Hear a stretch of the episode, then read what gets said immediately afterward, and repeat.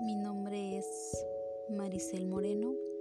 Curso la carrera de pedagogía en el quinto cuatrimestre en la Universidad de IEDEP, campus Tehuacán. Em, en este podcast vamos a hablar de un tema que es la inteligencia cognitiva y emocional. Eh, la inteligencia cognitiva es aquella que tiene que ver con diversas capacidades del ser humano, como son la memoria, la atención o el lenguaje, entre otros. Este tipo de inteligencia ha sido la que tradicionalmente ha tenido más en cuenta la mayoría de sistemas académicos y educativos, que suele medirse en términos de coeficiente intelectual inteligencia cognitiva está influida por el análisis y procesamiento de información proveniente del sistema cognitivo del ser humano, el cual tiene las siguientes características. Se basa en la división de procesos, es decir, operaciones mentales que están implícitas en el funcionamiento cognitivo e intelectual eh, existen tres estructuras cognitivas. Estructura receptor sensorial, memoria corto plazo, memoria largo plazo. Eh, los procesos cognitivos también se clasifican en cuatro categorías. Codificación, almacenamiento, recuperación. No obstante, la inteligencia cognitiva deja de lado una cuestión muy importante de gran importancia para el éxito personal y profesional de un individuo. Investigadores de gran prestigio como psicólogo Daniel Goldman consideran que la inteligencia cognitiva contribuye únicamente un 20% de los factores que determinan este éxito estando el otro 80% influenciado por aspectos relacionados con la inteligencia emocional. Cuando nos referimos a la inteligencia emocional es la gestión de las emociones propias y ajenas, la cual es entendida como el conjunto de capacidades que nos permite comprender, regular, manejar, valorar nuestras propias emociones y percibir o reconocer las emociones de los demás. Para Goldman, la inteligencia emocional consiste en los siguientes aspectos. Conocer las propias emociones, eh, o sea, conocernos a uno mismo. El manejo de las emociones es cuando las personas han tomado conciencia de sus propias emociones. Automotivación este modelo es muy importante ya que es algo característico con las personas que son proactivas. Reconocimiento de las emociones de los demás. Es fundamental aprender a reconocer nuestras propias emociones para identificar y dar lugar a las emociones de los demás. Establecer relaciones las relaciones deben ser bien llevadas con otras personas. Eh, tener amistad, respeto con la familia, en el trabajo o hasta con la pareja.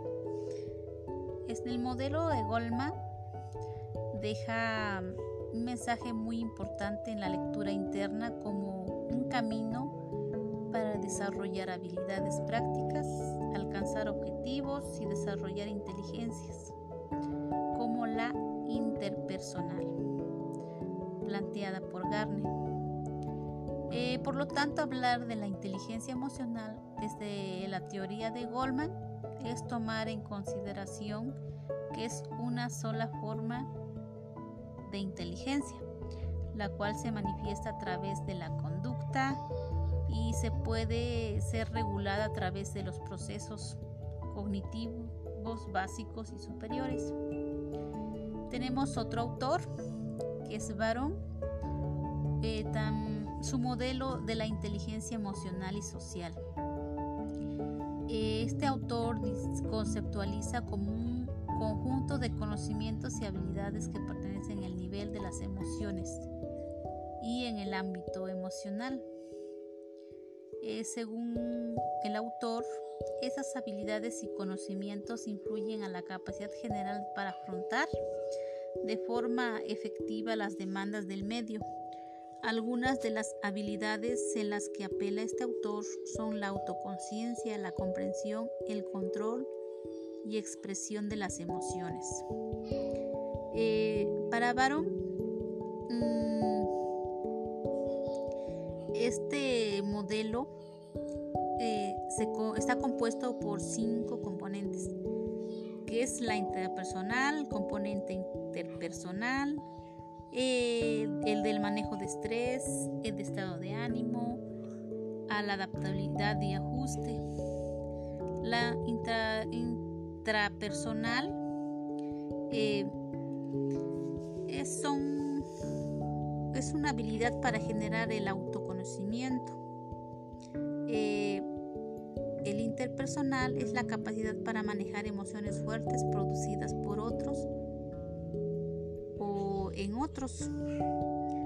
El manejo del estrés es este, ser siempre optimista ante una situación eh, que nos pueda generar una presión. Siempre optimistas. El cuarto, el que es estado de ánimo y adaptabilidad y ajuste. Esa más que nada se refiere a que tener esa habilidad eh, para regular los estados de ánimo. Mm, puede ser a partir de la adaptación en diferentes situaciones y al resolver problemas de orden de contexto personal.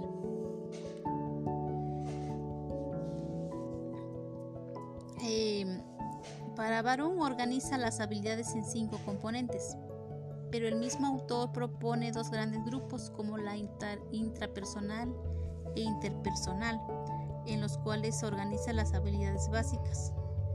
Em, pues dice que existe relación de acuerdo con lo expuesto entre los dos grandes grupos de capacidades y es precisamente esa reciprocidad que permite, según el modelo de Barón, que la inteligencia emocional sea una realidad. Tenemos eh, por último este autor que se llama, son dos autores, Mayer y Solway, eh, denominado por el, el modelo de las habilidades, se basa en la tesis de la inteligencia emocional, que se manifiesta en las personas a través de cuatro destrezas. Lo maneja así por destrezas. Eh, percepción de emociones propias y la de las otras, o sea, tener la destreza de identificar las emociones personales en medio de situaciones mm, particulares de la vida. El uso de emociones con la facilitación del pensamiento. Bueno, en diferentes ocasiones las personas no saben mm, o no sabemos qué pensar o cómo hacerlo en momentos de donde la tensión emocional es muy fuerte. La comprensión emocional es entender las emociones que no, eh, no solo identificarlas.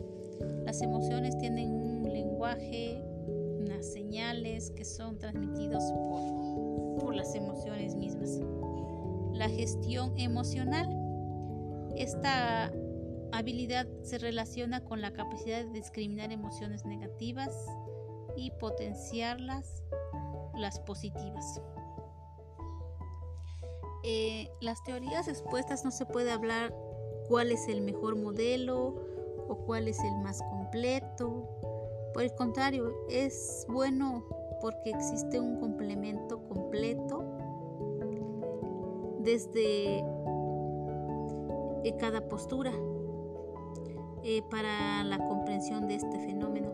La inteligencia emocional no es tampoco categoría de estudio que se limita solo a la psicología, Por el contrario, es de considerar que aún queda un gran camino que recorrer en relación con la educación.